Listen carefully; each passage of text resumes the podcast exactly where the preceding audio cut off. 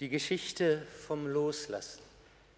Ich habe hier eine Glückwunschkarte. Eine Glückwunschkarte für die Hochzeit eines Freundes. Vorne auf der Karte steht die Adresse, innen drin ein feiner Bibelvers zu einer Hochzeit und drin habe ich geschrieben, Leider können wir bei eurer Hochzeit nicht dabei sein. Unsere Gedanken aber sind bei euch. Wir wünschen euch einen herrlichen Tag und für euren gemeinsamen Weg Gottes Segen.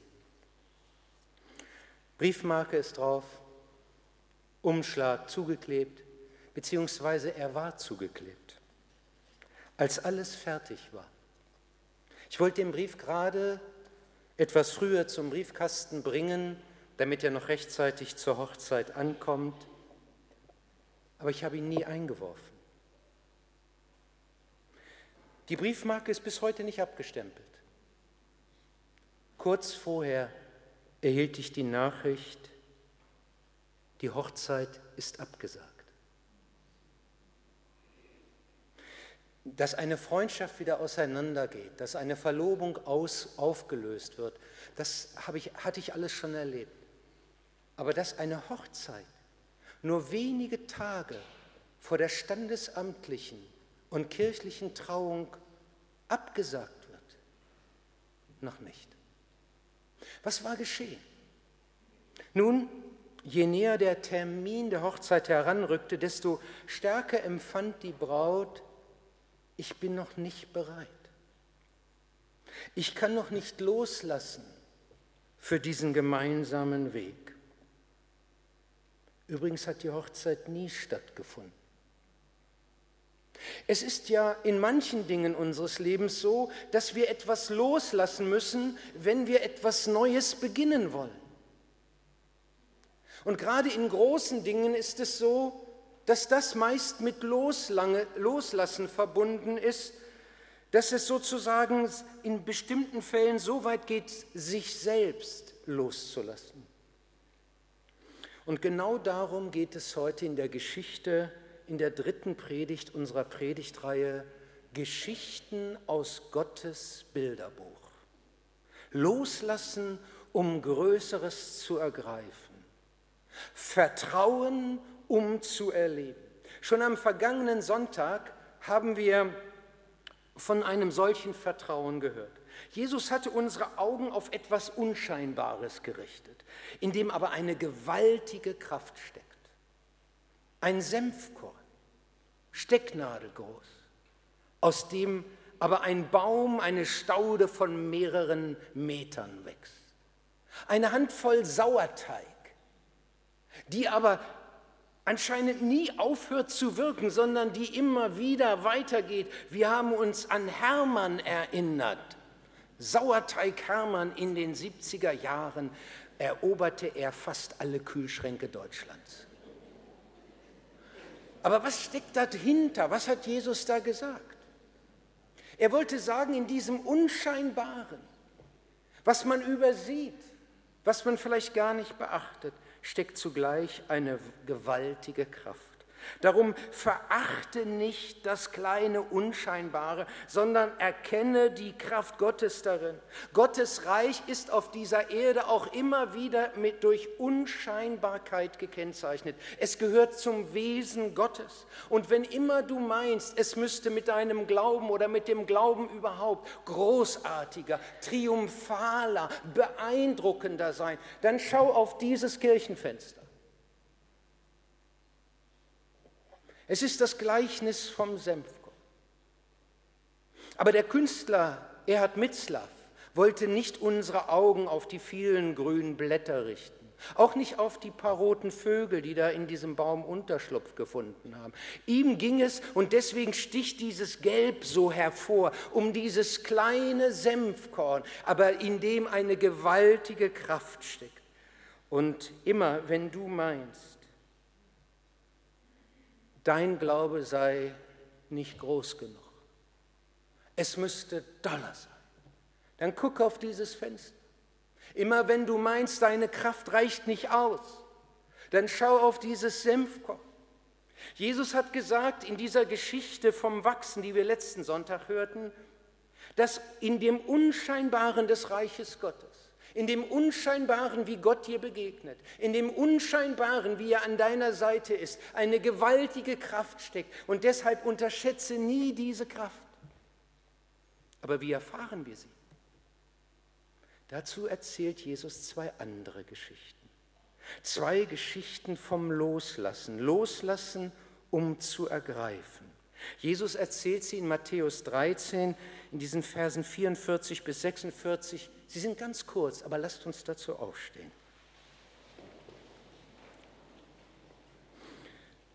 Jesus sagt, das Himmelreich gleicht einem Schatz, verborgen im Acker, den ein Mensch fand und verbarg.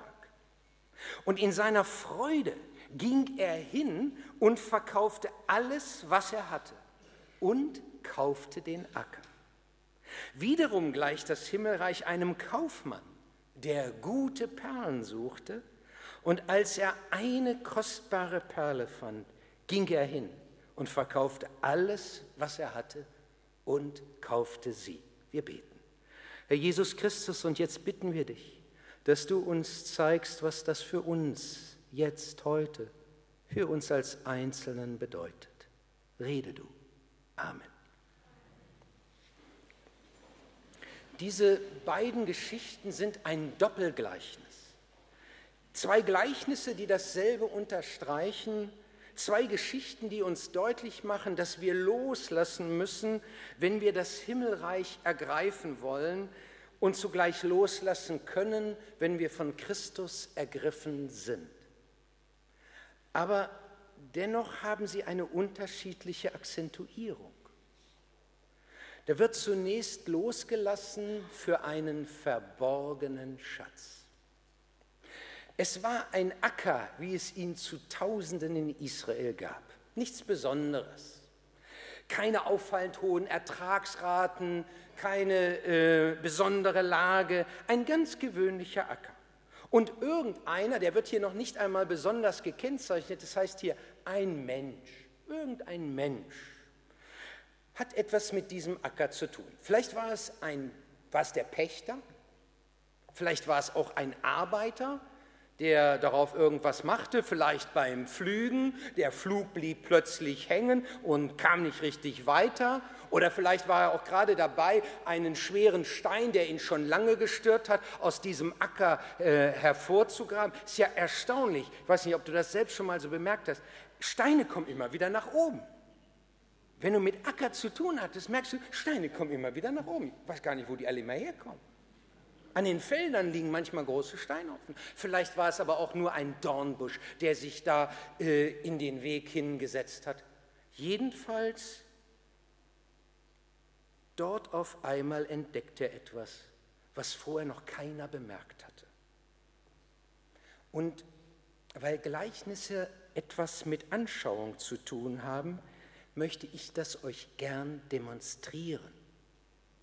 Und dazu brauche ich jetzt die Hilfe eines starken Mannes, so wie Philipp Werner hier. Philipp, komm hier. Philipp, wir müssen hier hingehen. Hier steht was, was die anderen gar nicht wissen. Ganz verborgen. Wir gucken uns das mal an. Machen wir mal hier frei. Wow, wow, wow, wow. Philipp, wir haben was gefunden. Wir müssen das nach vorne tragen, damit das jeder sieht. Ja, ich habe keinen Griff. Ja, ich mache das, aber du bist stark genug, merke ich. Der Mann hat Muckis. So, Philipp, hier drauf, hier drauf. So, Philipp, komm, wir gehen hoch. Mach mal. Wollen wir mal gucken, was drin ist? Ja, wir schauen mal, Philipp, wir schauen. Philipp, was ist hier? Styropor, Füllmaterial, Füllmaterial. Das wäre ein Zong, ne? Ähm, Philipp, was wärst du bereit? Ich weiß, ihr zieht in Bälde um. Heute bist du noch mal beim Praise-Team dabei. Vielen Dank. Ne? Ähm, aber ähm, wie wäre das? Was würdest du für diese Kiste geben?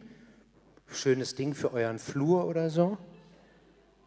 Was würdest du geben? Ähm, 5 Euro würde ich dir geben. 5 Euro. 5 Euro. Pass mal auf, was die nicht wissen, hier ist ja noch eine Kiste drin. Machen wir die erste zu, holen wir die raus. Nimm, nimm du sie, ist besser, ja. Jawohl, pass auf, die stellen wir jetzt hier oben drauf. Dass sie uns nicht runterfällt, müssen wir aufpassen. Äh, ich würde sagen, mach mal auf. Ich würde sagen, erzähl mal, was du siehst. Diverse Devisen und große Zahlen, die da drauf sind. Hol mal was raus.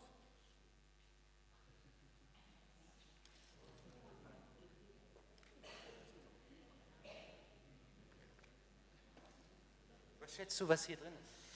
Das sind bestimmt 4000 Euro vielleicht ungefähr. Insgesamt. Meinst du? Vielleicht ein bisschen weniger. Hier sind noch besondere Scheine. Sind übrigens alle echt. Sind alle echt. Reichsmark. Wie viel da drauf? 500. Hast du dahinter gelesen, was da steht? Nee. 500 Millionen Mark. Ah ja. Stimmt aus der Weimarer Republik noch. ja, 500.000 Mark. Das ist eine ganze Menge. Guter Deal mit 5 Euro, würde ich sagen. Das wäre ein super Ding. Ey, das wussten die ja nicht und das wusstest du auch nicht. Aber wenn du das jetzt wüsstest, würdest du mehr bieten, wa? 10. Pass auf. Damit du nie vergisst, dass Gott dich beschenkt, ne? Alles darf ich dir nicht geben, sonst kriege ich Ärger mit anderen. Dies schenke ich dir. Das brauchst du mir nicht zurückgeben. Das ist deins, damit du nie vergisst, du bist immer beschenkt, musst es nicht mehr kaufen.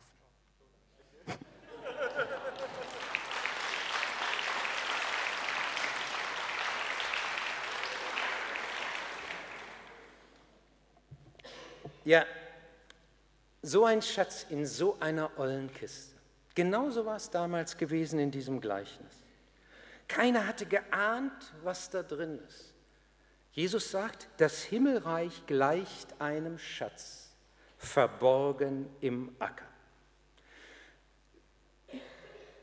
Jesus nennt oder Matthäus beschreibt es hier als Himmelreich, weil die Juden den Namen Gottes, er schreibt an Judenchristen und die, die Juden gingen mit dem Namen Gottes sehr zurückhaltend um. Und deswegen beschreibt er das Reich Gottes immer als das Himmelreich. In den anderen Evangelien heißt es das Reich Gottes, aber es ist das Gleiche immer gemeint.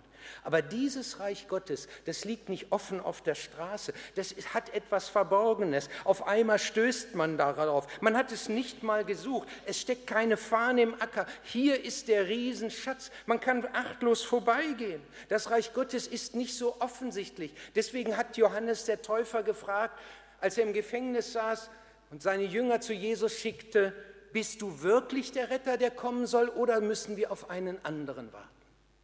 Weil das nicht so offensichtlich für ihn war. Jesus ist verborgen in diese Welt gekommen, verborgen wie dieser Schatz im Acker, irgendwann in einer Krippe geboren, in einem Provinznest namens Bethlehem am Ende der Welt. Er ist nicht mit pompöser Macht gekommen, sodass man von vornherein gleich weiß, anerkennen muss, das ist der Herr. Er wollte nicht, dass man gezwungen wird, äußerlich gezwungen wird, ihn anzuerkennen, sondern er wollte unser Herz haben und nicht nur einfach eine äußere Bekundung, jawohl, er muss Gott sein. Nein, er wollte uns selbst haben, er ist verborgen. Und wenn man das erfasst hat, wenn man das erfasst hat, Christus, dann ändert sich alles. Dann tritt das ein, was hier heißt. Und in seiner Freude ging er hin und verkaufte alles. Der hat erkannt, dieser Schatz, der, der, der ändert mein Leben völlig. Für diesen Schatz kann ich alles geben. Der war ungleich wertvoller. Dieser Schatz überstrahlt alle Verluste. Formalrechtlich war das Verhalten des Mannes übrigens in Ordnung. Moralisch würde man ja so ein bisschen in Frage stellen wollen, nicht? Dass er nun den Acker sich gewissermaßen unter den Nagel günstig reißt. Aber darum geht es Jesus überhaupt nicht in diesem Gleichnis. Er will nur eins zeigen. Wenn du das Reich Gottes, wenn du mich erkennst, dann wird alles andere zweitrangig. Dann kannst du in der Freude über diese Entdeckung hin, über diese Entdeckung hingehen und alles loslassen. In, der ersten, in dem ersten Gleichnis liegt der Schwerpunkt des Gleichnisses in der Freude über dem Schatz, über der Entdeckung.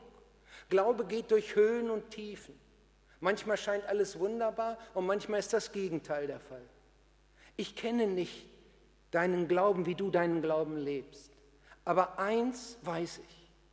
Der Motor, der dich durch diese Höhen und Tiefen hindurchträgt, ist die Freude, ist die Freude über den entdeckten Schatz, ist die Freude über Christus. Nehemia schreibt das im Alten Testament so, die Freude am Herrn ist eure Stärke. Und ich möchte dir auch einen praktischen Schlüssel geben, wie du diese Freude in dein Leben hineinbekommen kannst, indem du Christus dankst indem du ihm dankst, dankend auf ihn als deinen Schatz schaust. Danke ihm und höre nicht auf. Danke ihm, wenn es dir im Moment gut geht. Danke ihm, wenn es dir im Moment nicht gut geht, dass er an deiner Seite steht. Danke ihm und sieh auf das, was du in ihm hast, seine Treue, seine Barmherzigkeit, seine Gnade, seine ganze Weisheit, die an seiner Seite ist. Übrigens ist es was anderes, das nur jetzt zu bejahen und zu sagen, ja, das halte ich auch für richtig. Etwas anderes, es zu tun, es zu machen, so zu leben, dass du aus dieser Kraft des Dankens, aus dieser Kraft des über dem entdeckten Schatz heraus leben kannst. Denn dann bist du bereit loszulassen, in der Freude darüber, dass du nicht ärmer wirst, sondern dass du reicher wirst. Und ich möchte dich jetzt heute fragen, bist du bereit loszulassen? Bist du bereit, etwas, was vielleicht zwischen Christus und dir steht, loszulassen oder was dich hindert, ihm ganz nachzufolgen?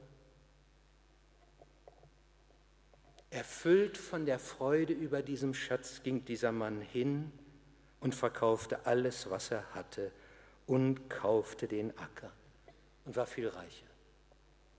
Und dann geht Jesus weiter. In dem anderen Gleichnis hat er eine andere Akzentuierung für das Loslassen. Es ist jetzt ein ganz bewusstes Suchen, ein sich ausrichten auf, ein, auf etwas ganz Vergleich, äh, Unvergleichliches, auf etwas ganz Wertvolles. Jesus fährt fort, wiederum gleicht das Himmelreich einem Kaufmann, der gute Perlen suchte, und als er eine kostbare Perle fand, ging er hin und verkaufte alles, was er hatte, und kaufte sie. Im Gegensatz zu diesem ersten Gleichnis ist nun einer bemüht. Er setzt sich ein, er sucht, er engagiert sich. Das ist sein Job der, äh, der, äh, dem, in dem er steht. Diese Perlen fallen ihm nicht in den Schoß, anders als bei dem ersten. Der stolperte gewissermaßen über einen Schatz. Hier ist jemand auf der Suche. Dieser Kaufmann, wenn man es im Griechischen liest, ist wörtlich ein Großkaufmann. Die wohnten damals besonders in der Stadt Tyrus. Und schon im frühen 1400, 1500 Jahre vor Christus war diese Stadt sehr geschickt im Handel mit Luxusgütern. Sie hatte eine Flotte aufgebaut. Später, selbst zur Zeit Salomos, beherrschten die Kaufleute aus Tyrus das Mittelmeer mit ihrem Handel für Purpur und anderen Kostbarkeiten. Und Perlen, Perlen gehörten damals zum kostbarsten, was es gab. Und das will ich euch auch zeigen.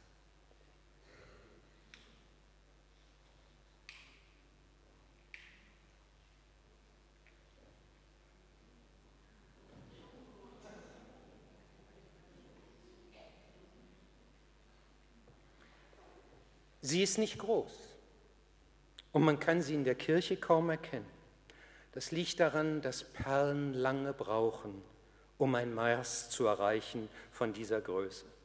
Je größer und perfekter, desto teurer.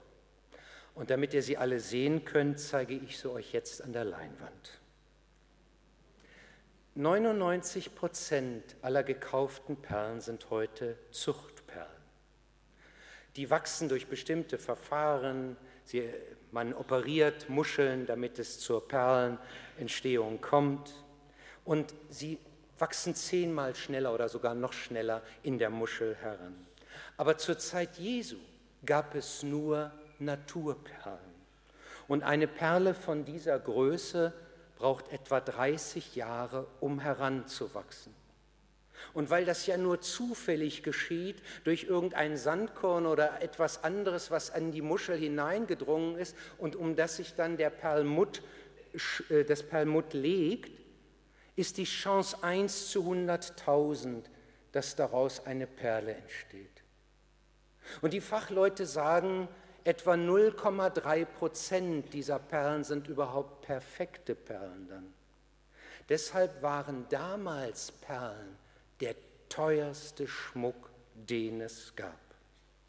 Und diese Perle wäre weitaus mehr gewesen, wert gewesen als alles, was in der Kiste steckt. Caesar schenkte seiner geliebten Servilia eine Perle im Wert von sechs Millionen Sesterzen. Ja, was sind sechs Millionen Sesterzen? Man braucht vier, vier Sesterzen für einen Denar, für einen Silbergroschen könnte man auch sagen.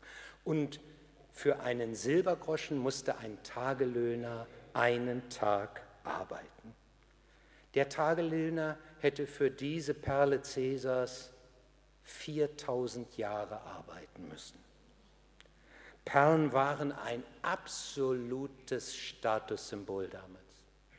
Manche Frauen hatten sogar die Quittung des Schmuckhändlers damals dabei, um zu zeigen, wie wertvoll der Schmuck ist. Das wäre so, wie wenn du dein Preisschild an der Kette lässt, um deutlich zu machen, wow, von dem Kaiser Caligula äh, wird er berichtet, dass er seiner Frau ein Perlenset schenkte im Wert von 40 Millionen Sesterzen. Dafür hätte nun ein Tagelöhner 11.000 Tage, 11.000 Jahre leben müssen und jeden Tag ununterbrochen arbeiten müssen. Und von der ägyptischen Königin Kleopatra wird gesagt, sie besaß Perlen, die noch wertvoller waren. Und solch eine Perle hatte dieser Kaufmann entdeckt. So könnten wir uns das vorstellen. Und jetzt sagt er, für diese Perle, eine Perle von unschätzbarem Wert, heißt es hier in einer Übersetzung, für diese Perle kann ich alles geben. Deshalb ging er hin und verkaufte alles, was er hatte und kaufte die Perle. Die Perle kostet ihn alles. Und Jesus sagt, so ist das Himmelreich. Das Himmelreich gleicht einem Kaufmann, der gute Perlen suchte und der, als er eine Perle von unschätzbarem Wert fand, ging er hin, verkaufte alles, was er hatte und kaufte sie. Nur kurz nach diesem Gleichnis erzählt Jesus seinen Jüngern, wer sein Leben erhalten will, der wird es verlieren. Wer aber sein Leben verliert, um meinetwillen, der wird es finden. Hast du schon einmal überlegt, wie wertvoll dir Christus ist? Was wärst du bereit, für ihn loszulassen? In dem Buch von Hans-Peter Reuer, Du musst sterben, damit du lebst, bevor du lebst. Du musst sterben, bevor du lebst, damit du lebst, bevor du stirbst. Bisschen schwierig, muss man um die Ecke denken. Ein innerer und ein äußeres Sterben ist gemeint. Aber in dem Buch berichtet er von einer sehr herausfordernden Situation. Hält man fast den Atem an. 1991 war Hans-Peter Reuer der Leiter des christlichen Bibelschul- und Freizeitzentrum Tauernhofs in Österreich geworden. Und er wuchs zu einem bekannten christlichen Redner heran. Er sprach zu Tausenden und seine Predigten waren herausfordernd und gesegnet. Viele Menschen haben durch ihn ganz neu sich Christus hingegeben. Und er sagt etwas von dem Hintergrund, wie es dazu kam in seinem Leben. Kurz nachdem er zum Leiter dieses Zentrums berufen worden war, im Gebet, im Gespräch mit Gott erlebte er, wie ihm Fragen gestellt wurden. Fragen, ob er bereit wäre, loszulassen. Ob er bereit wäre, für seinen Dienst, seine Heimat, seine Berge und der Reuer, das war so ein Naturbursche durch und durch. Der liebte die Berge, das war sein Inhalt. Der hatte Führungen immer wieder gemacht. Der Bad hat, war in der ganzen Welt nachher sogar umge, äh, äh, durchgereist, um Menschen da für dieses Bergsteigen zu gewinnen. Ob er bereit wäre, darauf zu verzichten. Und das fiel ihm nicht leicht, sein Land zu verlassen. Aber er sagte ja, und dann ging es weiter Wärst du auch bereit, wärst du auch bereit, ohne deine Familie Gott zu dienen? Das war ja damals manchmal so, wenn in den, im 17., 18. Jahrhundert Missionare rausgingen, dass sie ihre Familie nicht mitnehmen konnten nach Afrika, weil es dort zu gefährlich war und weil es nicht eine Situation für eine Familie mit Kindern gegeben hat. Und deswegen haben Missionare oftmals Jahre auf ihre Familie verzichtet. Übrigens auch Albert Schweitzer, der in Lambarene äh, gearbeitet hat, jahrelang auf seine Familie verzichtet, um dort zu arbeiten. Wärst du bereit, auf deine Familie zu verzichten, Hans-Peter? Und er sagte eigentlich nicht, nein. Aber es gab keine Ruhe, bis er sagte, jawohl, Gott, ich verstehe nicht warum, aber ich sage, dass ich dazu bereit wäre. Und dann gab es eine dritte Frage. Wärst du auch bereit, mir zu dienen, ohne deine Gesundheit und Fitness war für ihn ganz, ganz hoch.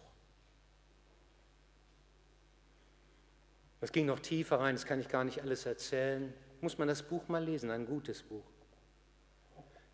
Und er sagte dann, Herr, nach langem Beten und Nachdenken, ich lege dir meine Familie, meine Gesundheit, mein Zuhause, mich selbst hin in deine Hände.